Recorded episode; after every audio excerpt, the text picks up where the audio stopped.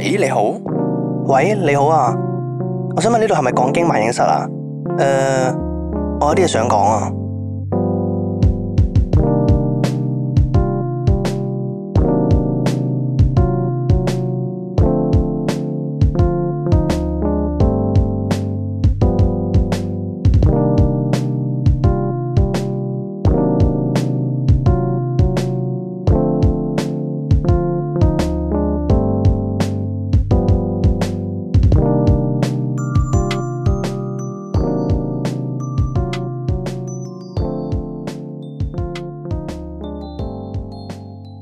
我哋上次咧，係啊，我哋嘅日本講經特派專員啊，係係係，哦係喎，講經嘅吳恨美啊， 就講經唔恨冇你冇，面啊，咁我哋喺日本咧有啲嘢想話俾我哋聽 嘅，啊想補充俾我哋聽嘅，係冇錯係啦，咁啊，我哋可以當投稿咁樣，你一個 intro 嘅投稿讀一讀出嚟啊。佢話咧，我哋上次浴室嗰集啊。哦，咁啊講我經哋嚟上嗰次就浴室係嗰集咧就講緊話咧，明哥 咧平時咧啊沖涼嗰時打飛機，唉就會連埋啲啲米精清啊係啲米清係 米米清，清係米清係係係衰衰唉係連埋啲米清咧你要就你要考慮下，有啲人可能同屋企人一齊聽嘅， 吓即係即哎係唔 sorry 肯定 sorry，即係譬如話咩咧？誒坐車播咧，哇阿媽咁啱聽緊，成日講米清唔係幾好， 哇係係啊咁啊係 咁即係咁咁啊樣。即係講明哥會會沖涼嗰陣時順便嚟誒順便開心下係開心下啊嘛，將再將有個啲 me 誒 time 啦，係啦咁啊將出嚟嗰啲成果沖翻走。係啦係係啦啦係啦係啦係啦，係啦。咁啊咁啊，同埋咧，我哋咁啱都講起話你想咗去廁所嘛，話日本你好想喺室內見到個廁誒個熱水爐嘅，係啦咁，就諗究竟喺邊度？係啦，咁我哋特派專員就話俾你聽啦，啊嚇，係好冇錯，咁佢就佢就話呢個問題咧問得真係好啊，我都好樂意為你解答呢個問題。係好係佢話第一咁啊，沖涼咧嘅呢個誒洗米清手咧。係誒會鞋咧，佢話佢估咧係因為米清咧有蛋白質，係用熱水沖咧係會凝固，咁啊所以咧嚇，誒你洗飛機杯咧都唔可以用熱水嘅，咁啱啊啱酷啱有夠姜問下呢個 Doctor 冇 Karen。錯冇錯，誒，所以我印象中，所以我覺得明哥你平時沖走嗰陣時都係用熱水沖噶 嘛。 係啦，咁所咪以勁咧咯係啦，冇錯啦，佢呢個佢鞋咯講假設係證實咗嘅，係啦， 會變咗蛋花咁樣嘅，你你 所即係以我咪話會鞋咯係，係啊，哦邊有可能係沖得乾淨啊唔啊係？，但係你手會有少少，當下，唉，唔知點解釋俾你聽，你試下就知嘅。啊我唔知啊。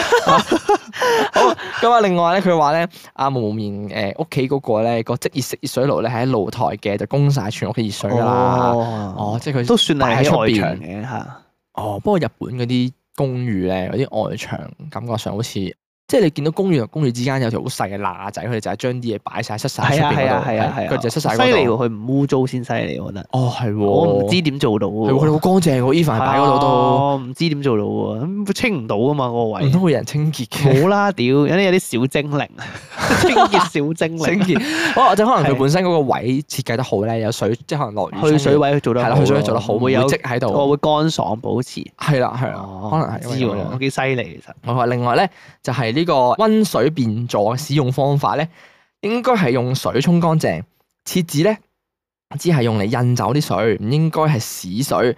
咁啊，有顏色咧，就即係你沖得唔乾淨，咁應該買係啦買翻過嚟練習下喎。啱啦，啱啦，啱啦。哦，講得好好講得好我哋如果覺第日咧，我搬 studio，哦即係佢係咁沖，係咁沖噶啦。我哋日已搬經係 suppose studio 咧，係係係。如果我有錢啊，即係講經賺到錢咧，我搬 studio 咧，我要裝個免治馬桶喺 studio 度。哦，誒、我覺得免治馬桶真係最好、最吸引我嘅地方，即係佢嗰個抽氣功能嘅，即哦，係黐嗰個撚係線幾。欣爽嘅，即係真係黐線嘅，你諗下佢鬼才喎，可以將啲臭味咁樣喺嗰個熱即係飄出嚟係之係前幾勁吸嘅走咗。 OK，好，繼係續。啊，咁啊，佢話咧，另外咧，想喺香港誒裝呢個温水變座咧，要注意咧就唔可以用鹹 水， 啊，係啊，係啊，啱啊，鹽鹽係如果唔係就呢個誒點讀啊？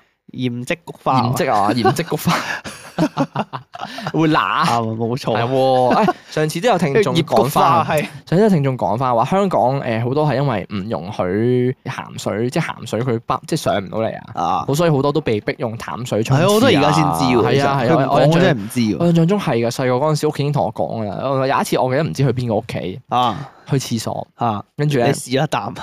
唔係黐線。跟住我沖廁，唔知沖過兩三次都沖唔乾淨。跟住係出到嚟俾我俾我老豆話，佢話你唔好沖人哋咁多啲廁所，人哋收錢嘅啲淡水咁樣樣咯。佢就話嚇哦，收錢，話好貴喎嚇，好貴。收錢咁我就我就先講下，我先知道，即係嗱，我唔知啦，佢冇同我講個實際其實係咪真係好貴啦，我 OK 覺得空鳩我啦。咁但係真係有人用淡水沖廁啊， O K 好好出啦，咁啊奇嘅，其實係哦係啦， OK，咁好啊之前有聽眾都資料補充咗咧，就係話好似唔知一個月收卅幾蚊咁樣樣，即係每次收卅零蚊就啊哦確保咗你沖廁嗰個淡水，好似係咁啊樣樣啦。咁我裝免治馬桶咪要俾一筆錢啊？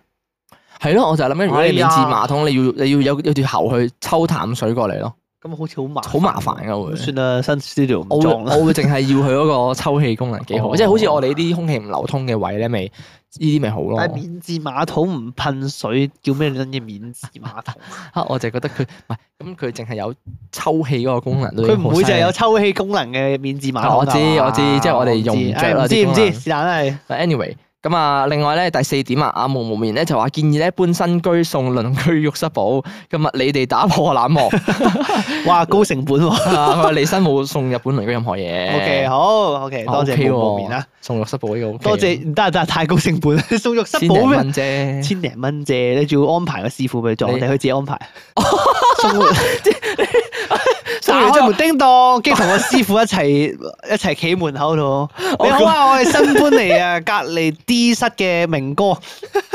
我已經安排好師傅幫你裝浴室 寶啦，少少見面禮，唔好意 唔好嗌啊。 跟住個師傅就話：使唔使除鞋入嚟？ 順手裝和埋，仆街就咁撚啲， 就係咁樣。O K，好犀。利。多謝講經日本特派專員冇蒙面補充資料，係多謝你補充資料好咁啊嚟到今日嘅第一個豆，第一個第一個豆第一個投稿，豆第一個投稿。OK，好。你邊投稿？投稿人叫長話羔羊，佢就話啦：係第三次投稿啦，嚇死我！突然見到你哋 I G 咧就嚟一萬 follow 啊，咁啊有少少暗爽。哎呀，你爽乜嘢你度？因為咧，我都係老聽眾之一，咁啊見到你哋咧受到更多人發現咧，其實都幾開心嘅。OK，多哦謝你，多謝你。咁啊，前排咧，Coco 離世，Coco 即係阿李文啊。嗯。嗯 OK，咁啊，見到咧關於抑鬱症嘅問題，近排咧有朋友都有同我講起呢個話題。咁我本身咧都對抑鬱症咧有少少關注同埋好奇嘅。咁啊，之前咧有讀過一本書叫做《雖然想死，但還是想吃辣炒年糕》呢本書，幾 Q 啊呢個名。係啊，同埋另一本書咧叫做《給明明年輕卻覺得活着好累的你》，呢兩本咧有提及過關於抑鬱症嘅話題，咁啊開始咧越嚟越了解呢個群體面對好多事情咧所得到嘅感情回饋咧係完全一般人係唔同嘅咁樣。咁咁咧我就好想幫助下我嘅朋友啦。咁我自身咧都係一個好大程度上係樂觀啊，同埋一個開朗嘅人嚟嘅。咁所以咧，我做唔到完全理解佢哋。啊，我曾經咧都做過一件誒好、令我呢一個愧疚同埋自責嘅事嘅。咁啊係咩咧？咁啊就係話曾經咧有一位朋友咧，原來一直都有抑鬱症。咁我哋相處嘅時候咧，我完全冇發現到。咁當時知道嘅時候咧，我好害怕自己咧會無意傷害到佢，咁啊選擇咗逃避啦。咁啊如果咧誒而家我係一定會陪伴住佢嘅。咁啊今次投稿咧，哦想問問你哋，如果身邊有朋友不幸呢一個有呢個抑鬱症，咁你哋會點樣幫助佢咧？咁啊同埋咧都分享少少點樣可以開心嘅方法。我自己咧就中意做好多嘢，去試唔同嘅新事物。啊，就算咧有其中一樣嘢令我唔開心咧，我再通過其他嘢咧分散自己嘅注意力，我就會覺得啊，咁樣無論係失戀啊定係工作壓力咧，都有一定程度上面嘅幫助嘅。咁或者咧可以睇多啲呢一個地球嘅圖片。哦， 竟然係咁樣，幾新穎呢個做法。咁啊，你會覺得咧呢個世界係咁大咁啊，唔好咧放大自己嘅負能量。咁啊有好多嘢咧值得關注㗎。咁啊，希望咧香港人嘅壓力情況可以多啲釋放啦。例如聽你哋講經都幾舒雅啦，哈哈。哦哇，多謝啊多謝你多謝你啊！誒，真係誒問得好喎。如果有一日一發患上抑鬱症，係你會點樣樣面對我？邊堆啊？嗱，因為咧，好似之前小黐上嚟講過一集咁樣，已經有個最佳嘅解決方法，係就係陪伴咯。係即係我覺得唔需要，即係有人，即係有朋友有抑鬱症，我唔需要去過分關心佢咯，因為我覺得佢都未必想有人過分關心，哦或者覺得佢係異類咁嘅啊感，覺即係唔好太係唔好太過刻意去做呢件事啊，變相反而要做啲咩咧？就係你有時揾我，我一定要有求必應啊！嗯係啊即係你揾我，我一定要陪到你唔咯。可以 hea 覆我，啊係啦，係啦，或者抽多啲時間去同你出嚟見面，但但係唔可以係成日覆我個 emoji 啊。邊個啊？我 哦，我係我成日 hea 鳩佢啊，誒我 hea 鳩所有人，誒 我少咗嘅，少咗嘅，少咗係嘛？而係。家以前少咗以前係已讀不麒回 麟嘅話過我，因為其實都鬧過我最係近，啊好 hea 啊！其實都鬧過話我咧，咧，成日 hea 鳩佢哋咯。有一排係明哥即係啲 noted with thanks 嗰啲咧，即係嗰啲內內內容嘅啊 OK 嘢啦，係啦 emoji 啊嘛，係唔覆㗎，直頭係 哦係啊。直頭覆都唔覆我啊，係已啊，讀我不我回啊。我嘅呢一好個已讀嘅呢個嗰個模式係點樣咧？即係話，譬如話如果有 OK，朋知友道睇完就係啦，就知如果道朋啦友如果係啲緊要嘅事，係即係重要嘢嘅，我會覆嘅。係但係如果係啲無關痛癢嘅事咧，我會 OK 或者已讀佢， 因為我覺得冇需要覆啊。真係啊係啊我係以啊以前係咁啊，以前係啦，咁明哥覺得冇需要啊，以前係係啊咁，以前係咁，以前係咁 OK，啊係啦，就係咁。所以咧，可以根據小黐嗰集咁嘛，如果大家有興趣可以聽翻啦。係所以就係話，哦，其實可以某程度上多啲陪伴佢哋，但係真係陪伴。你話即係多多啲同佢哋傾下偈啊，乜都好，多啲陪，好似以前同朋友 hang out 咁樣咯，嗯就係多啲抽時間陪佢哋，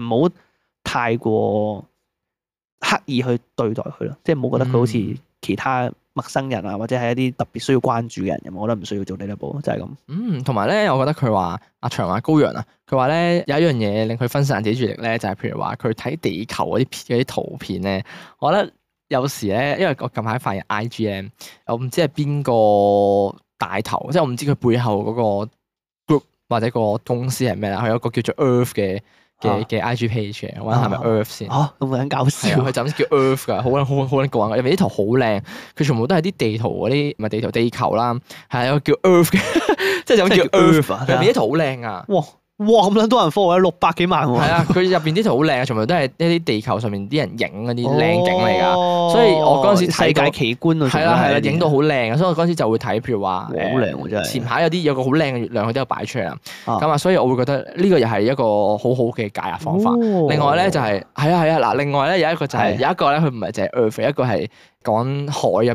Ocean 係啊，一個係講海入邊，我特別中意咧，一發自己個人特別中意睇海入邊啲嘢，因為我唔知點解睇海入邊啲嘢藍色咧，嚇，見到啲魚慢慢喺度游，啊我就會覺得舒壓嘅。你中意少少係？海定係太空多啲？啊我中意海多啲嘅我，中意太空多你啲，中意太空多啲嗯，但係太空講唔到嘢嘅喎。但係好因為太空好寧靜啊，哦，就係係啊靜到係咩聲都乜都冇啊，冇啊，哦係同埋嗱我咁睇嘅，係係係，我對於太空嘅睇法係咧，太空係脱離咗我站立嘅大地咯，即係呢 個係一世人都冇可能可以去到嘅地方咯，係係係啦。但係海你可以接觸到哦嘛，但係太空對我嚟講就係一個，我諗呢世人我未必會有機會親身上去，可以喺太空見證，即係一個完全係你脱離常理嘅空間嚟噶嘛。我覺得太空寧靜嗰個位係在於，當你真係着住太空衣自己浮咗出去嗰陣時，啊嗯，即係周圍咩都冇，無邊無際嗰下個感冇覺。錯咁但係當然你要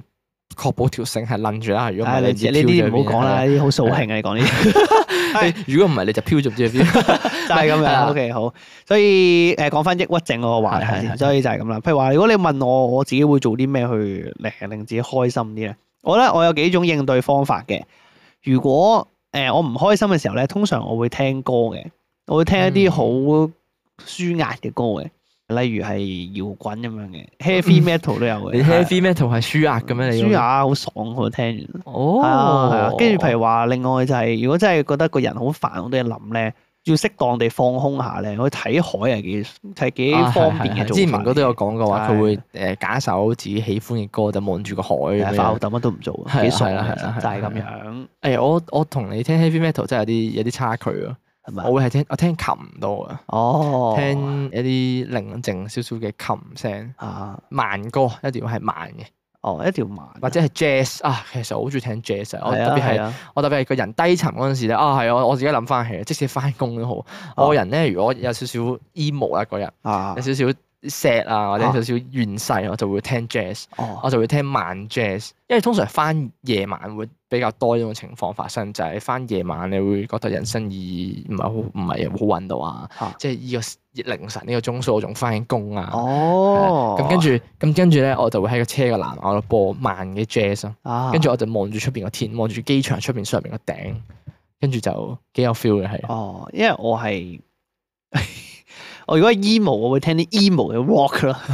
啊，係啊，即係我好中意嗰對 band 咪就係 emo 嘅 rock 啦哦。即係我而家紋身嗰對 band 咧，咪哦，就係 My Chemical Romance 啊哦嘛。我係超中意係對係 band，因為咧佢嗰個主唱咧，佢係唱腔有少少哭腔嘅，啊，但係咧佢又好嬲咁唱啲哭腔嘅有時候會，哦所以係就佢有啲佢好憤世抒嫉俗發情嘅，係啊係係係啊，係係。憤世嫉俗嘅歌咧，係係要死不活嘅歌咧，我係超級中意。啊 唉，冇錯，所以係呢種情 況。誒，我會聽到嬲喎，如果你呢個話，我話啊，好爽啊喎激死哎但係嬲完就舒服晒啊 嘛，係都嬲係完就都好係爽啊，係係有兩個走向啊， 係係係就係咁樣啦，多冇錯啦多謝長話高人投稿，多謝長話高陽嘅投稿啊。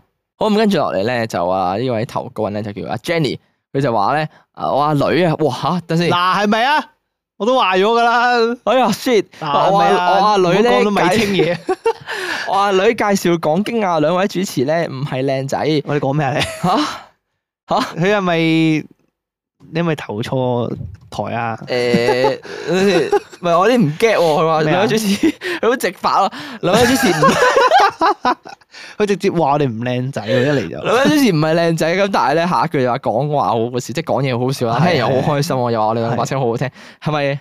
我寧願你讚我靚係咪仔。打多咗？一定係打多咗個五咯。哦，兩位主持係靚仔嘅，係靚仔嘅哦講嘢都好係好啊講笑，嘢應該好好笑係應該係咁樣。係聽完好開心我暫且覺得係咁樣。係啦，咁兩把兩位把聲都好好聽，咁係聽完聽住瞓覺一流哦喎。，多謝你，多謝你。誒，誒，真係會，但我唔奀喎，我都唔啱喎。即係會有人個女會介紹阿媽聽講經喎，你哋關係一定好好啊，誒係嘛關係好唔稍為唔好少少，我都唔會咁推介講經俾阿媽 聽，即係係嘛係嘛係係啦嘛係係啦嘛，，個關鍵係在於， 即係我唔係話你好 似，即係我唔係話你會唔會平時推介啲戲俾阿媽係睇，唔同啊兩個概念嚟㗎係講緊我哋係講經喎，係咯係咯，我哋喎我啊哋喎喎推介俾屋企人聽我喎，哋咁危險呢啲嘢。係咯係咯，即係如果假設係我我關係稍為唔好少少，我都唔敢推介俾屋企人聽，係咯，即係又成日粗口啊，係咯，又成日嗰啲誒又低俗啊，懶係多，係啊低俗係啊，啊都米清笑話， 屎尿屁又多啊，係咯，成日講埋晒啲騎呢嘢啊。啊咁幾好，應該關係好好喎。應該係關係好先誒可以你得信任到意呢個地步喎，。其實幾得意啊！可能佢哋見面嗰陣時就會，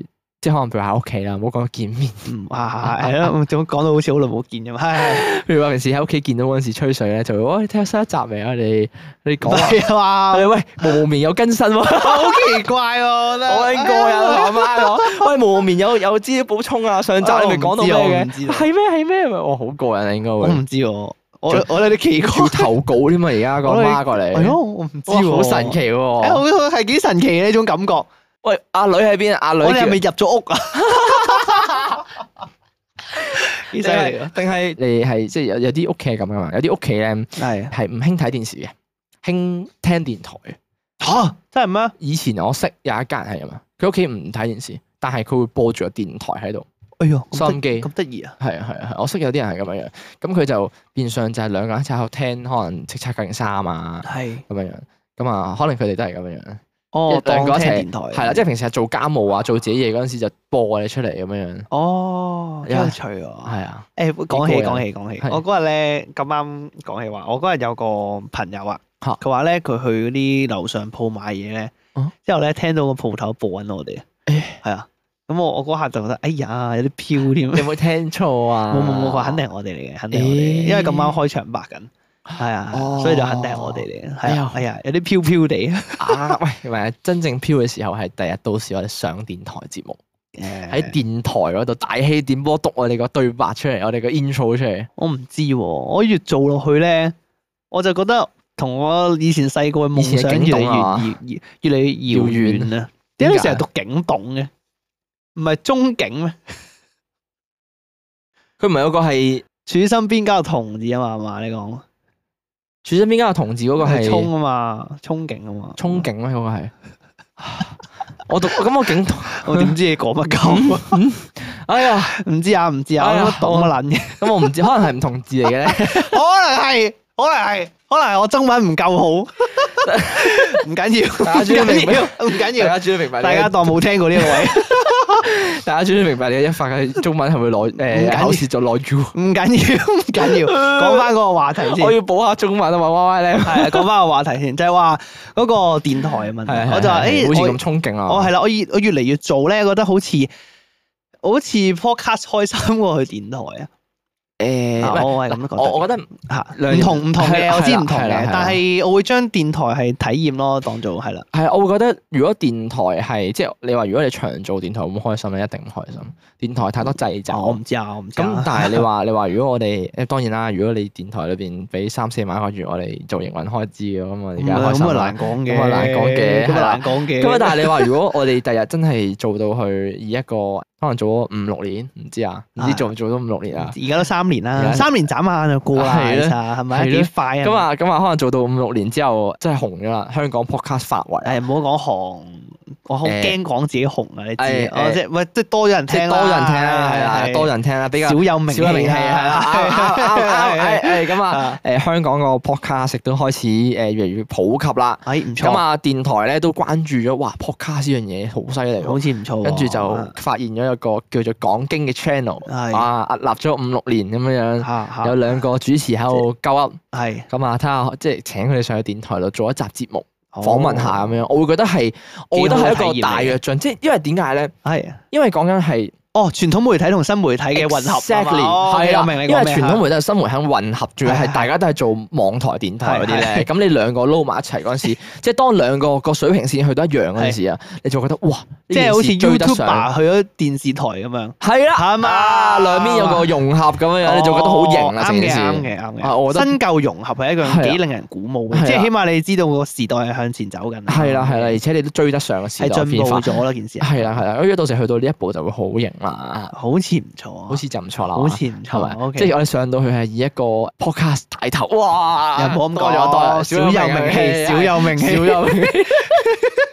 係就係 咁，唔好咁講，我都唔敢講到咁死啊，好撚驚係係講咁死。OK，好，啊不過多謝 Jenny 投稿啊，係好多謝你嘅投稿。咁啊，下篇投稿咁啊就係總是滿頭問號的哥利亞 Gloria 喎。 Gloria，係咁佢就話啦，Hello 明哥一發，多謝你哋成日陪我翻工放工啦。啊，仲有臨瞓之前咧都要聽下先舒服。咁我咧就係、一個哦 slasher 嘅呢一個 freelancer 嚟嘅，即係個斜槓青年哦咯。即係總之就係翻好多 part time 嘅 freelance 咁。係嗯 OK 係好好。咁啊，接觸嘅人咧真係由三歲到八十歲都有。哇！點解可以咁講嘅？三歲到八十，可能佢同事做緊誒 freelance 嘅幼教，同埋哇咁誒犀護利老院啊，幼教都可以 freelance 嘅咩？我唔唔知知喎，我真係唔知喎。啊，所以咧真係好易成頭問好㗎，笑喊咁樣。話例如咧，哦誒一個升小三嘅女學生咧問我中唔中意大波啊咦。 咁 open 嘅係小咯學生。佢話又同我講咧，話佢摸過佢阿媽嘅私人部位點點點。佢哇話又例如咧，小六男同學瘋狂宣傳另一位男同學生毛。 不過咧近排最好笑嘅都係我阿媽咁啊，佢話咧佢早排咧要入醫院檢查。係咁啊睇完咧就搭 lift 落翻樓啦咁樣。點知咧佢撳上喎，即係唔係撳落啊？撳上係係喎係啊？點解咧？佢話我問佢點解要上去啊？佢就答我啊，叫架 lift 上嚟咁佢先可以落去。 喂，犀利喎！誒邏輯思考唔錯。哇！佢話 跟住咧，我同我細佬瘋狂問佢搭 lift 嘅情景題。佢每一次咧都毫不猶豫咁話咧架 lift 咧要去到佢所在嘅位置先處理到上落嘅問 題，咁啊搞到我同我細佬喺條街度大笑。咁啊，如果你睇到呢個留言咧，希望都可以令到你哋會心微笑啦。多謝你哋嘅陪伴，我會繼續支持你哋噶。OK，多謝你哦哥你啊，多謝你過嚟啊！喂，好啊笑，呢驚人啊個真係好笑喎！仲要咧，如果咧啊佢呢一下咧，佢即係佢唔會自己意識到嘅。如果佢真係一路咁做開嘅話。 係啊，即係咧，因為如果冇其他人答呢個，佢撳完上之後咧，你入到去嗰下，你撳下邊，佢會自動轉翻咗落噶嘛。係啊，係啊。咁佢永遠唔會意識到個機制係點運作，suppose 但係咁喎，係有啲 lift 係得個下掣嘅啫喎。咁咁哦 咁咁係喎，咁對佢嚟講。冇點解你咪唔 撚坐得？永遠 永遠唔識上嚟啦咩？係咯，咦咁咁等我屋企啊嗰啲就係咁嘅喎，我都係喎係咩？係咩？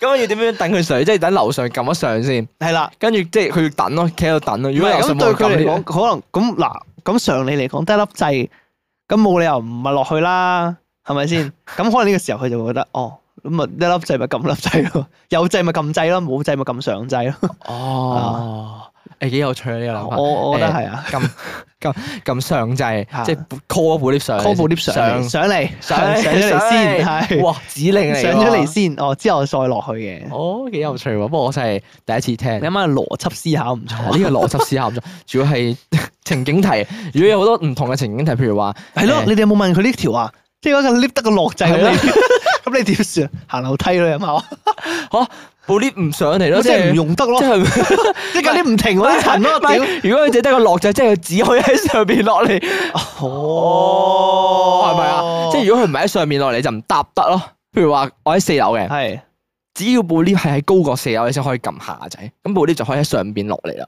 如果部 lift 喺地下嘅話，你過咗，咁你就等緊 lift 上翻去係啊先等啦。佢啲上翻去，喺上面如果八樓有人撳 lift，誒上咗去就可以撳落啊啦。哇，邊有 lift 咁撚麻煩嘅操作？你講起 lift 咧，係歐洲國家咧就用緊啲好舊嘅 lift 嘅喎。邊種？誒，譬如話有啲有有一種 lift 咧，譬如話佢佢係係閘嗰啲啊？誒唔係鐵閘嗰啲喺香港都真係真係有係啦。啊係啊，咁但係講緊佢有一隻 lift 係唔停嘅，佢有一次電梯，佢係一個一個槽咁樣樣嘅，佢就每一每一個槽咧都會有一格俾你企入去嘅，嗯，跟住咧你就企個人入去，佢就會自己升上上面噶啦。你到咗你自己嗰層，你自己行出去嘅要，佢唔會閂門嘅。哦，冇佢係一個冇佢佢係一個冇佢係一個聽過升降台咁樣。係啦，一個長期 loop 嘅升降台，淨係每次企到一個人嘅啫。你行入去嗰下咧，跟住佢就會即係佢 keep 住上啦。跟住你見到佢嚟，佢好慢嘅，佢行得好慢噶。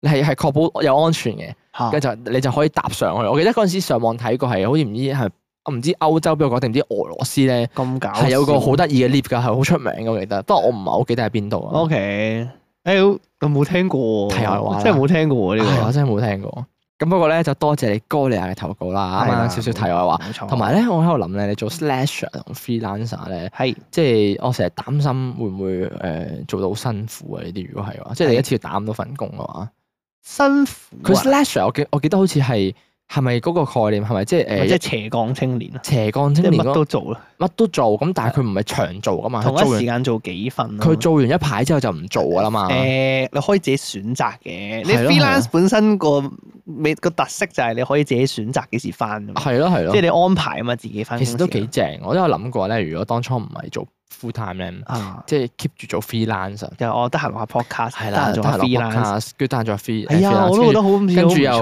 錯誒 hea 下，即係俾自己放下假咁樣。咁但係問題就嚟啦，啊。係你做 slash freelance 呢係未必圍到皮啊。哦，係啦，啱啱好咯。係啦，即係係你啊你生活開支可能你一個月要用八八九千蚊咁樣樣。啊嗱，我咁睇，你翻勤啲，努力啲咪翻地盤咯。哦啊即係缺錢咪翻地盤即咯。係你嘅 freelance 係翻地盤啊，翻幾日咁都可以樣。 freelance 啫嘛。哦，可以啊，咩地可盤？以，你要考牌啊，地盤門檻好高嘅就地盤唔，難考嘅屌。係咩？梗係唔難啦有有張證啊嘛，唔記得唔咗難啦。考嘅，唔係難咁考嘅但嘢。我真係有諗過翻 full time 而家冇好多私人時間嘛。係咁即係個平衡點就係、誒、如果我翻 freelance，咁我可以自己控制嗰個時間，但係要控制埋我要揾到夠我用，同埋會儲唔到錢咯。即係你要點樣樣維持個 balance？誒、我誒翻幾耐？誒、係儲到譬如可能我月頭、月中或者我翻咗可能十日咁樣樣，係咁我可能揾咗六七千蚊啦。咁我夠唔夠使咧？我下半個月係咪就可以唞可以錄 podcast 咧？理論上係可以嘅。理論上你要多數時間投資落其他嘢度咯，我會咁理解咯。哦，即係係啦落 pod 誒 podcast 我想講 pod- Podcast podcast， 我我會咁 理解，向即係音譬如話我我處理到自己嘅金錢開支，我上半個月咁樣啦，我預計好啦，我咁我咪擲使少少咯，今個月即係我慳住使咯。咁但係我會換嚟嘅就係時間啦，換嚟嘅就係我可哦就係以可以做其他嘢啦。哇！你諗下，我而家我節目我就唔使日日咁辛苦嘛，我瞓醒就可以錄啦，哦係啦，即係我時間就鬆動，我又唔使處理其他嘢。 three D 係啦，咁我我同一時間我又可以做多咗好多嘢，即係譬如話，可能我哋因為成日冇時間做 podcast 係咧，係咁啊變相我哋有好多內容都係做得好慢啊，即係譬如話可能係 YouTube 啊，係係係誒誒可能 live 啊，睇我可能我可以日日開 live 添，哦，係咪先？我又可以誒剪下 YouTube 片添，即係我可以係係做更加多嘅 content 俾大家，即係我可以有更多時間做創作咯。誒，但係如果你係咁樣樣即係翻 freelance 嘅 話咧，儲錢呢個就冇呢個字㗎就啦。唔會㗎啦，係咯就唔我會覺得儲就錢唔會，嘅除咁呢個非就你睇好下你接唔接除非你受好到勁咯，即係你 freelance 全部都係啲好哦，好好特別好 top 嗰啲專業嘅嘢咯。跟住可能翻一兩日已經好多錢咁樣嗰啲啊，係咯係啦係咯六七千咁樣。我聽人講嗰啲咩做化妝師都係咁啊，即係譬如話可能咩婚禮化妝啊，或者專嗯專業嘅化妝師，佢真係可能淨係出 show 嘅。係好似之前有個投稿係話佢女朋友係做化妝啊嘛，即係話哦係做誒專接 job 化妝嘅人嚟係係嘛，話係係幾好揾噶嘛，即係可能你一個月係做幾日嘅。係但係嗰幾日一場其實 show 我咁樣樣啦講緊你係可能一個月人工㗎啦，已經即係係係，但係佢有嗰好一日多就多餘會時間會忙咯，即係嗰日。但係你要去揾嗰啲專業嘅，即係你專接嗰啲 job 啦，要揾到係啦，係咯係係係，即係我覺得 give and take 啊，真係。難可能譬如話， 講嘅係可能譬如話你化妝師，佢要真係好經驗豐富先可以做係到呢啦，個或者唔程度好嗰景啲。屌你一個月一單都冇嘅，咁你又係啦頭痛啊，係咪先？係就係係咁。我哋到時我哋到時小有名氣 啦，小有名氣嗰陣時咪一個，有小有名 氣啊唉一個月一個月就可以得閒做幾集咁樣，有三四萬咁啦，可能哇！理想理想啊一個月得閒做幾集就上咗三四 廣告萬嘛，你真係太睇 小創作啦！你 你真係 太撚即辛苦啊！即係即咁啊講，即係即係最理想就係係即係一個月你可以間唔時出去錄下音，就已經有大概咁上下收入嚟維係翻開支。哦，會幾鼓舞嘅，令人的確係啊係會幾有動力做落去。以前我記得以前咧舊時代啱啱 YouTube 起嗰陣時，咪都係咁樣樣其實。即係我哋咁啊，誒唔係唔即係係唔係唔係唔貼係。錢做做唔係節唔目係啊唔係貼錢做，即係嗰陣時咧 YouTube 啱啱爆紅啊，香港 YouTube 界爆紅嗰陣時咧，佢哋都初期冇錢收佢嘅，哋個產量唔係好多嘅啫嘛，初期冇錢收㗎初。期冇錢收冇啊，冇冇！如果咧，大家有翻咁上下年紀咧，即係嗰個香港 YouTube 有廣告喎佢哋，冇冇冇好耐好耐以前嘅話，即係最初期真係大家係用愛嚟做影誒片嘅嗰陣時就梗係冇啦，Emilio 嗰陣啊時係啦係啦係啦係啦係啦，即係嗰啲好撚早公子期藥嘅 YouTuber 咧，嗱我未去到咧， 我未講到早期咧，未早到去思覺老師嗰種啊， 即係咪思覺老師啊？思覺老師唔算係個 YouTuber，跟住咧誒嗰啲咩咩 Ruby 嗰啲咧，你知唔知 Ruby 啊？股唔識喎嗯 Ruby 咩港女 Ruby 啊嘛，好撚老噶啦，佢好舊噶啦，我跟唔識住啊呢咩個佢係初初佢放會考放榜咧，跟住分享啲成績啊嘛，跟住就分享啲大小生活儀事咁樣哇拍拍片嘅，即係類似拍啲講嘢嘅 vlog 咁樣概念嚟嘅，係係係係誒咁招牌動作咩咩咩 Ruby close 咁樣，然之後就會冚住個鏡頭，冇睇過？冇啊，嘿誒誒哦我我 Emilio 嗰啲人嚟嘅，Ờ,，OK，跟住啊係啦，講 Emma Leo 啦咁，跟住譬如話可能最早期即係嗰期啦，同期嘅人都全係咩 Emma Leo à, 啊，姜嶺樂啊誒係啦，姜麗華你唔講唔記得咗嘅，姜嶺樂啊，咩曲傾希 希啊，咩咩 à, Lu à, 記啊，誒咩哇誒咩五公子啊嗰係啲係係啊，即係嗰啲早期咩窮飛龍嗰啲 friend 咧， 哇，冇露臉 啊，窮飛佬你講。好撚老啊，司徒好撚老司徒飛龍真係夾帶嗰啲 咧，同 Miss Honey 嗰啲咧，即係好早期嗰啲 YouTube。係哇！佢哋最早你啊最早期其實未有一個好商業嘅模式，即係大家係係譬如話你可能係誒喎，嗰時用愛嚟拍嘅喎，好似啊大家真係拍啲九唔搭八嘢，都搞笑嘅啫嘛。大家都係用啲即係佢拍片係 for 自己開心嘅啫嘛。但係變相嗰個年代，你咪比較純粹啲咯，你咪拍嗯係喎，嗰個年代嗰啲片咧都唔係好似而家即係誒試當冇咁真咁多鋪樣，排嘅，係啦，好似試當真咁樣，前排出咗個試畫毛嘅，係誒試畫毛玩呢個誒綜藝咁樣樣啦，係跟住哦原來入邊已經有三個廣告喺裏邊㗎啦，係㗎，係即係佢㗎，佢可能正常四廿零分鐘片玩綜藝，但係就佢中間已經加插咗咁幾個係啦嗱，但但係係你你話佢係咪唔好睇咧？唔係嘅，咁唔係又咁，因為嘅好老實講嘅，屌我唔通貼錢俾你做，即係我貼錢買開心俾你咩？係咪係先？啦咁我做節目都要成本㗎嘛。係啊啦係啦，就係咁。但係變相嗰個年代嘅片會純粹啲咯，即係佢拍片嘅動機會好純粹，係大家會睇得比較歡樂，係再歡樂少少。即係大家就係誒有條拍佢片娛樂人各有哋各好咁樣啦，即係佢都有佢值得懷念嘅地方係嘅，幾有趣嗰個年代啲片，哇哇，得閒想重温下，不過而家好多都 delete 咗。仲有嘅。冇冇乜點 Emily 留低啲舊片仲喺度啊 Emily 啲舊片仲喺度係係係曲傾希啲舊片都仲喺度，好似哦誒係啊你要慕搵容一定搵慕容公子以前嗰啲片都仲喺度啊，慕容公子就再後期少少啦。慕容公子都算後期慕容啦，公子冇咁早期嘅，係咩哦係？啊係啦。雖然我本人好唔中意佢，我而家都好唔中意，以前都幾中意 睇我話嘅。我以前都唔睇佢啲係片，係就係咁係好樣。咁啊，多謝你嘅投稿啊！呢個係過嚟啊！哥利亞，哇！你攞拉到有啲遠係啊！係啦係哎呀啦。點解我哋會講撚到 YouTube 嘅？誒，唔係因為佢話佢自己係 slasher 同 freelance，哦咁啊我哋就講緊話，如果你之後係啦，都係咁樣樣做呢個 pattern 嘅話，我唔知喎，我會將廣告定義為 bonus bonus 咯，即係幫補下個節目咯。咁如果你話哦，我真係令到我哋唔好負收入真咯。係少有名氣啦，咁啊即係多咗少少廣告喎，咁咪考慮下擴展嗰、個，啊規模係即係將係個質素再大高少係少咯。都即係啱。即係講緊而家咧，就算我哋真係少咗名氣，即係好似都未去到話可以有錢剩嗰種感唔係覺，屌邊有都錢仲係剩要，即係唔我哋而家個位都仲係好逼啊。即係要有錢剩啲咧。 equipment 啊都仲係啦係，即係支咪架其實都仲係會熬啊，麒麟成日都會鬧我撞到支咪係啦啊。係啦，跟住咧，如果出面有地鐵經過咧，我哋埲牆會搖嘅。係啊，係啊 會有啲石啲石屎跌少落嚟啲嚟。 好就係咁樣樣啦，多謝出你 面啊有出面會有人哥斬人㗎。你啊呢個誇張嘅，到刀槍劍影啊嘛。啊，冇錯。OK，好多多謝哥利亞。係 OK，多好謝各位啊！好咁啊，下一篇投稿咧就係呢個離鄉別井嘅小學生，佢話明哥一發你哋好啊！咁啊，唔知呢篇投稿咧會喺幾時播出咧？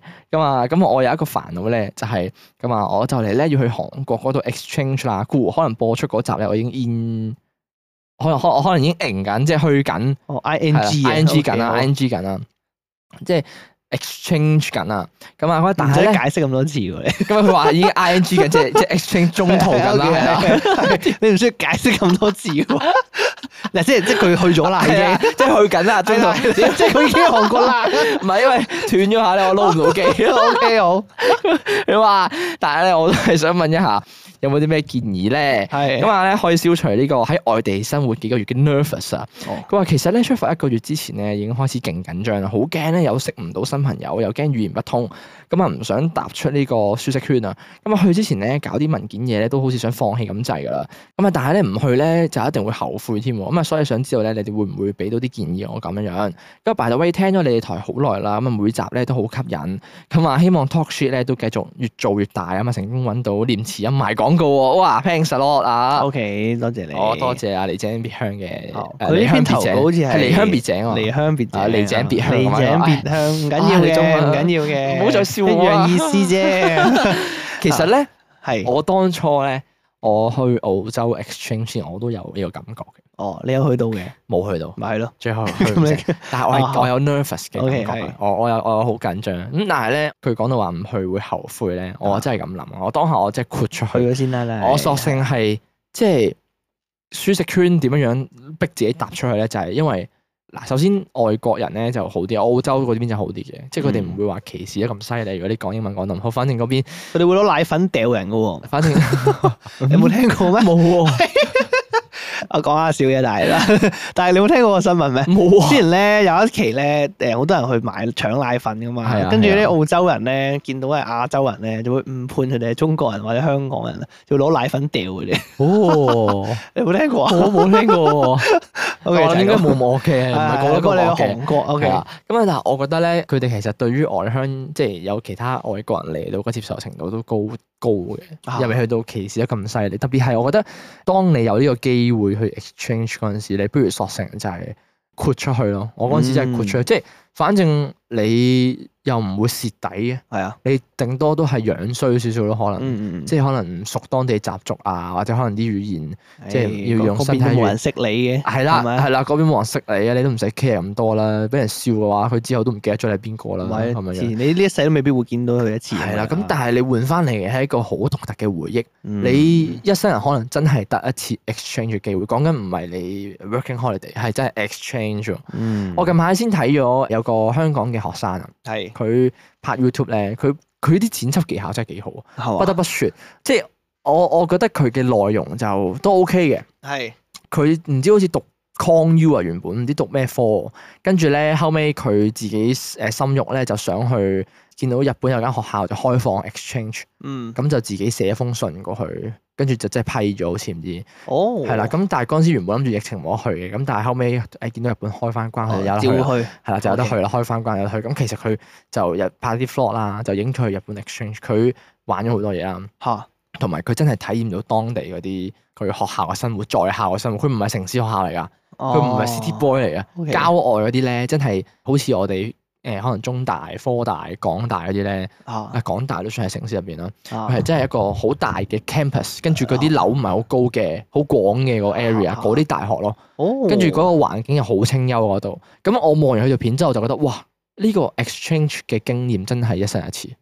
你唔、係啊你唔會話之後你特登走去讀多幾次書，跟住又再去攞 exchange 機會啊嘛。咁你之後畢咗業出嚟，你嗰啲都唔叫 exchange 啦。應該話你冇機會可以咁長時間喺嗰邊體驗生活，係啦，同啊埋因為你去到嗰邊，你係 ex- exchange 出嚟，你會讀埋書，咁你會識到當地嗰啲學生啊係嘛，啊同埋都即係個體驗係同你 working holiday 嗰啲係唔同。啊同埋咧，我覺得咧一定要去嘅原因，即係有機會啦，一定要去嘅原因係，因為你人生咧未必有機會可以俾你體驗一次喺其他地嗯方生活嘅感覺，即係譬如話可能我哋假設讀完書冇機會 exchange 嘅，咁可能你咪最多去下旅行，即係可能去你去旅行，你仲要去得耐，你先體驗到生係活嘅啦係啦嗰種即係你去一個感覺啊禮拜咁，你唔去，即係你去旅遊啫嘛，你唔係去生活喎。喎。係啊但係你係啊講緊而家去韓國 exchange 幾個月，咁你變相你係可以有機會體驗到一個韓國當地人嘅生活係點樣嘛？係咁啊幾有趣嘅一個體驗嚟喎，但係即係啊係你唔好話有冇用先啦呢個體驗，但係起碼你體驗過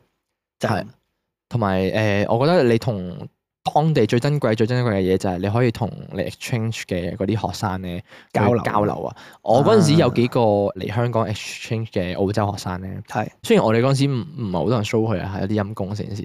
佢佢遠即係誒邊度過嚟話？澳洲澳洲過嚟有三個學生喺澳洲度過嚟啊 exchange，但係嗰陣時我哋成班都好接，冇人理佢。唉其實 suppose 咧就應該去埋堆去帶佢認識下唔香緊要啊，港。佢都體驗到香港人嘅讀書個文冷化酷， 好 啊！跟住翻到去分享嘅時候，佢有一個唔係 podcast 最 最最最主要係佢睇唔到啲乜嘢咧， 即係香港讀書文化就係點樣樣嘅咧？啊即係上堂咧嗰啲互動咧，啊有冇人幫手答呢條？冇啊，冇，嗯，你你答啊，你答係啊嘛，啊係啊，冇人舉手，一個人舉手都冇。幾有跟住趣咧， 跟住咧個阿 Sir 講書 啦，講到咁上下，啲人就開始吹水啦，啊，傾偈啊，跟住後邊嗰排就喺度打機啦。哦就係咁樣樣，幾 好。佢體驗到呢樣佢嘢睇。到呢樣嘢，佢翻可能佢都有個 podcast 嘅叫 Australia Talk Shit 咁樣係啊。跟住佢翻到去分享嘅時候，我嗰陣時咧，我同大家分享下去香港 exchange 嗰陣時啲人咧。係唔上堂 我㗎，好搞笑嗰啲人唔同人講 嘢㗎，我覺得呢個可能係佢哋嘅文化習俗嚟嘅，佢哋嗰定唔知邊傳上統堂嚟就係咁樣樣係啊。我覺得佢哋上堂好靜，啊真係幾好。但係佢靜得嚟後邊又會傾偈㗎咯 喎，係啊佢幾哋又有唔趣聽書。啊，幾有趣啊！上一個堂好似感受一個小社會咁樣，幾 有趣，幾有趣。同埋我覺得誒點解話講話去旅行同生活唔同咧？因為你去如果你去 exchange 嘅話咧，你起居飲食都係自己處理。你去旅行嘅話，你 book 酒店噶嘛，咁你揾嘢食嘅話，可能你都係上網揾啲你想食嘅。但係啦係你如果你起居飲食嗰啲，你你自自己己照就顧啊嘛，係啦。咁你正常，你唔會特登走去周街揾好嘢食。咁可能你有啲時間放假，你去玩都會嘅。冇係錯。啦咁但係平時嘅話，我諗你都係食翻大家會食嘅嘢咁樣。嗯不過咧，我有樣嘢真係好奇，呢係個離鄉別井嘅小學生，係係係，你係真係小學生啊？誒。應該唔會啊！唔係 唔係唔係睇佢啲文筆都唔似一個小學生啊。係啊，冇如果錯，真即係係個小學生會嚇 親我，OK？咁好文筆啊！係啊，我想問咧，韓國係咪真係好興香蕉奶？ 香蕉奶因為香蕉奶呢樣嘢係係咩？係誒，我當初去韓國一個好死巴印象嚟嘅，就係周圍都有賣香蕉奶嗰陣哎，時。你都有去過韓國啊？我有去過韓國，好細個嗰陣時，哦好細個好細個嗰陣時去過韓國就係整泡菜，親手整泡菜。哦，咁搞笑係啊，跟住有去大長今嗰個外景嚇！去參觀佢嗰個拍攝嘅位啊。哦，係啦拍大長今嗰個係講到嗰個年代哦喎，大長今嗰個年代我好細個，我應該唔唔記得咗小學可能。我去韓國嘅時候又冇話特別有呢啲，我咧係去好多嗰啲水果奶咯，水果味奶啦，哦，即係嘢飲。佢係啊唔係佢草啲莓仔咧，好撚多嘢飲噶，好撚多唔同花款嘢飲，超級多咁樣。哦即係你飲，即係永遠都，哎誒呢隻好似好正，嗰隻好係似啊好係正啊係啊，啊。好哎撚多啊，超級多嗰啲唔同小食嘅嘢。我我嗰陣時係咪我哋係咪有條韓國嘅 frog 嘅？係啊係啊係啊，啊，大家唔知道可能，我睇下揾唔揾得翻出嚟先。有如果揾到咧，我喺度就嘅 up 上去講經去好 YouTube 度。好睇㗎，好睇㗎，好嗰條睇啊，唔肯定好唔好睇啊？邊個剪㗎？ 我咯，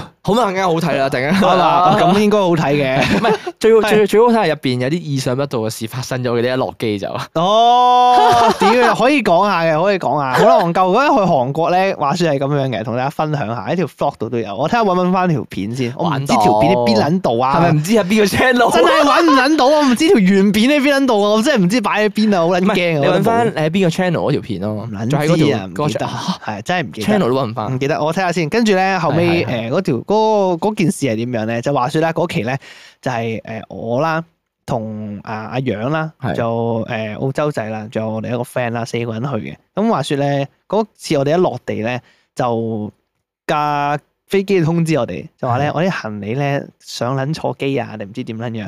佢話咧你哋咧我而冇家開名㗎，你坐咩機去啊？唔講啦，跟住就話咧， 嗱你哋咧啲行李咧收皮啊，咁啊點啊 咁啊點搞啊？跟住咧仲要雞同鴨講咧，同嗰個姐誒同嗰個靚女姐姐啦，係喺度傾啦，喺度因為用嗰啲唔鹹唔淡啲英文啊，佢又唔鹹唔淡，我又唔鹹唔淡，係跟住係韓文又唔識個，跟住兩個喺度溝通勁耐，佢叫你填 form 啦，跟住先知話咩，佢原來係意思係話會寄去我哋個住址嗰度，哦，係啦，咁啊叫我哋唔使擔心咁啊，第二日就到噶啦，咁樣就哦係直咁接樣，送埋去酒店俾你哋。係啦，一個小插曲，啊，咁但係咁啊造就咗咧，你第一日到嗰陣時 咧，咁乜撚嘢都冇得着，誒冇衫着啊，好凍啊，凍到凍啊孖閪咁跟住話咩入商場取暖， 好啦，凍 屌好，撚過 啊！因為你唔唔會 expect 咁撚， 即係你第哇一你唔會 expect 嗰度咁撚凍嘅，即係雖係然啦有做功係課，啦睇定天氣第報二告，你又唔會 expect 行李，唔會撚 expect 冇得換冇衫 撚嘅，咗係就係咁樣，所以我到時去日本咧，我都諗啊，係 我如果啲預防啊啲保暖衣物咧，即係可能大褸咁樣樣啦，我會擺喺 hand carry 到自己孭住算啦我。會着定 heater 咯，啊，着定 heater，係啊你。香港上機嗰個係咪好撚熱咯？誒 OK 嘅，我哋夜晚機啊嘛，朝頭朝頭早，早啊朝頭啊早 OK 嘅，OK 嘅。我哋十一月嗰陣時，香港天氣都仲熱嘅喎。應該仲熱嘅。係咁咯啊，我咪擺件 heater 個袋度咯，hand carry 嘅袋。啊哦唔係喎，我都唔記倉嘅。係咯，我都唔記倉嘅。係喎，我 hand carry 噶嘛，屌全部人你都冇呢 個，你冇呢個問題喎，係喎，我完冇全呢個問題喎。我咁啱上次記咗倉咁啊屌！我一記倉就出事哦 啊！誒唔係啊，你係將你將個 quota 分俾我哋可以咩？咩？唔係，因為你係有咩噶嘛？你係有寄倉嘅 quota 噶佢嘛？送個 quota 俾係你。啦，佢有個佢每個人都有 KG 噶嘛二。十 K 啊嘛，唔好似啊哦知20定30啦我我唔用，啊可以俾你唔用嘅話，話，咪但係佢 hand carry，輝 哥，係佢 hand carry 係咪有限嘅？我記得有有有有限嘅，限攞兩七兩 kg 個係咪啊？兩個七 KG 嘅係咯，係啦。咁你就仲有個 size 唔可以過。係啦係，就 size 唔可以過，夾哦夾埋埋七 kg，夾埋七 KG 添喎係。咁有冇限你攞幾多件啊？兩件。兩件。咁即係換句話講，明哥就淨係可以攞兩件行李夾埋七 KG 嘅衫褲，係啊，我開始去旅行都係咁。你夠唔夠着啊？誒唔係佢個背囊唔計嘅，佢就係計你背嗰個囊唔 hand carry 嘅袋嚟嘅。背囊都係 hand carry 嚟嘅喎，係嘛？背囊唔計噶嘛？背囊係啊 hand carry 嚟㗎。啊佢冇稱我背囊喎，從來都。哦，佢唔稱還佢唔稱隨身行李嘅意思嘛，hand carry 係唔係即係你稱住嗰啲袋叫做 hand carry 啊嘛？哦，係輝哥就話咧，佢喺誒日本飛福岡，福岡飛大阪，啊，係大阪大阪飛福飛福岡岡係有俾人稱過佢兩件行李加埋過唔過七 KG 嘅，誒，係啦。咁所以明哥就要考慮下，你究竟要唔要攞個大袋哦，去寄倉？啊嚇，點解我次次都冇人 check 我嘅？你去嗰啲細嗰啲 short trip 啊，可能係嚇，我唔知喎，我上次去日本都係咁啊佢，有限嘅應該十。我上次去日本都係你上咁次樣去日本可上能去嘅喎佢 hand carry 冇限啩，唔唔知會啊。冇行㗎，一定可能行。係國際，即係可能你國家俾國家佢唔 check 咯，但係佢可能我唔知會唔我內陸會 check。哦我真係唔知啊總之因為我嗱，我真係次次都冇俾人 check 過。我去邊度飛機你咧，冇我都係一個背囊加一個 hand carry 袋嘅喎。唔係你一唔係一個背囊加個 hand carry 咪啱兩件咯，咪啱啱好。係，啊，但係兩件肯定過七 K，冇可能唔過。係啊，但我次次都係咁撚樣佢冇孭 check 咪算好咯佢都冇人 check 過背囊㗎，我孭冇 check 咪撚住㗎算嘛。冇冇 check 咪算好彩咯。背囊佢唔撚 check 我重佢有量佢啊。有限大細添㗎，你知唔知？有有有 size 有限，咁我係啊 size 我肯定唔過係啊嘅，我一定就所以所以我係係所以我係比較擔心明哥帶唔帶得夠衫褲，因為講緊北海道十一月嘅天氣，十一月頭嘅天氣係講緊六七度、誒唔啊怕四五度咁樣樣，我未韓未到落雪。唔怕，我韓國落雪都係 咁去，係嘛？我去俄羅斯都係唉咁去，真又係嘛真係嘛啊真唉我再差環境都經歷過啦，冇問題冇誒，問俄羅斯係咁樣樣一個背囊加一個袋題。，係啊，你都係你咁但你我坐火車你夠唔夠嗯嘅暖啊？ ，OK 可以，唔計你坐火車嗰啲時間，你出去誒行街可以可以可以可以可以可以暖 嘅。暖嘅，明啦可以 暖嘅，好。係 OK 好咁。啊，就係咁樣一回事啦。咁係啊，啦如果遲啲揾到我哋去韓國，即係我一份冇份啊。嗰陣時係唔過去啫，我嗰陣時好似唔得閒係啊啊係啊。嗰陣時疫情啊，哦，疫情啱啱初期，係啊，疫情啱初期我唔敢我哋去撚好似係咗嘅時候咧，啱啱翻嚟啦，疫誒韓國就就即刻封關。哦，你即係我哋遲咗咧就翻唔你到走嚟得快啊係係啦啦。。同同埋嗰陣時韓，你仲好似喺韓國買啲口罩翻嚟。誒，好似係係，我係啊諗係到啊口罩嗰陣時。啊，如果揾到可以 up 上去講經個 YouTube 俾大家睇。係啦 OK，冇好錯啦咁啊，祝呢個離鄉別井嘅小學生去到韓國 exchange 咧咁啊順利係啊，玩得開心啲啦 OK，玩得開係心嘛啲，影到啲相俾我哋睇下。係啊 OK，冇錯，好。好咁啊嚟到今日最後一篇投稿啦，咁啊就係呢個叫做一杯 small coffee 嘅時間。咁哦佢就話啦，誒點解會講呢個名咧？係因為翻工之前咧買咖啡突然間諗到嘅。咁啊，hello，我好係型我個名。係澳洲聽眾嚟㗎，咁啊由七月尾開始聽，誒聽到冇幾耐啫喎，一個月都冇喎。冇，跟住咧咁就話啦，聽咗前後幾集咧就知道你哋讀信咧好慢快咗㗎啦。 啊，多謝你快 咗啦同埋咧原來都三週年啦，咁啊其實咧在之前 你 IG Reels 咧都會無意中 loop 到有講經呢個 channel，一哦開哦頭咧以為係一個棟篤笑嘅一個 podcast 嚟 嘅，咁啊一直都冇 follow 到，咁啊直到七月咧同男朋友分咗手，唔想再亂諗嘢，咁啊就好奇啦喺 Spotify 咁 search 下啦，咁啊一路揸車嘅時候咧，咁啊聽你哋講乜，咁啊笑下咁樣，咁啊直到而家咧翻工同揸車無聊嘅時候都會聽㗎，加油！咁樣啊哇！多謝你，多謝你啊，多謝你嘅支持啊！竟然係咁樣，我哋會令人誤會我哋係講讀讀笑嘅 podcast 唔係咯。因為我哋精華全部都係我哋嗰啲好咁啱好笑嗰啲位啊！哦啲人就哦啲人以為我哋搞 gag，啊哦， 哇！呢兩條友搞 gag 㗎係咪啊？搞 gag podcast 我唔知喎，會唔會有人？誒、會唔會有人誤會 嘅？即係有人心諗話，誒、佢甚至唔係一個節目，誒嗱，我覺得 即係可能係兩條友，但係都冇可能啦。。應該唔會 我我你咩望我咩動機環境下會兩個人攞住支咪喺度傾偈先得㗎？啊你望到我哋兩個個 set up 應該知道我哋係做節目㗎咯係喎。嘛啊？如果我哋棟篤笑嘅話，我哋應該會望 camera 攞咪。唔知喎。啊咁，係但係我我我發現咧，即係誒聽 podcast，因為我近排翻工啊，係我唔係翻工放工咪揸車嘅而家，啊我都發現咧聽歌咧真係會聽到悶嘅，誒會，因為聽得多重複啊嘛。係啊會重複，就算你聽新歌都係，即係嗰個永遠都係有個音樂嘅旋律係有，比起你聽電台啊網台係好唔同。係要交替聽下。係啦，係要交替聽下，間接聽下啲人講嘢啊，啊有啲嘢吸收下咁樣樣咧。啊因為時間過得好快嘅，即係先唔好講話你聽電台咁樣樣。我試過有一次傾電話，係同我阿哥傾電話，啊有一日我翻工，跟住咧我喺出發，我大埔出發嗰陣時就打俾阿哥問啲關於車嘅嘢啊。咁啊問一路傾偈咧，又問問下咧，問到咁上下到機場啦已經。哦到咗啦，跟住跟住我都冇留意揸咗幾耐車就到咗機場啦，已經就收線，啊即係眨下眼嘅事咁樣。講嘢收線可以分散注係啦意力啊嘛。即係你聽人哋講嘢同埋你自己講嘢咧，即係你個腦可能思考緊或者你諗緊嘢嗰下就會好快過。反而你聽歌，因為你個腦唔思考嘛，你就係有啲旋律去入你個耳，就好似係會冇悶，係幾過癮，但係可能就時間過得冇咁快。的確有發現，哦，所以我我我突然我近排都開始揸車去聽網台呢個動作，同埋咧，係係誒誒誒呃點講咧？你會唔會想將 podcast 叫做網台啊？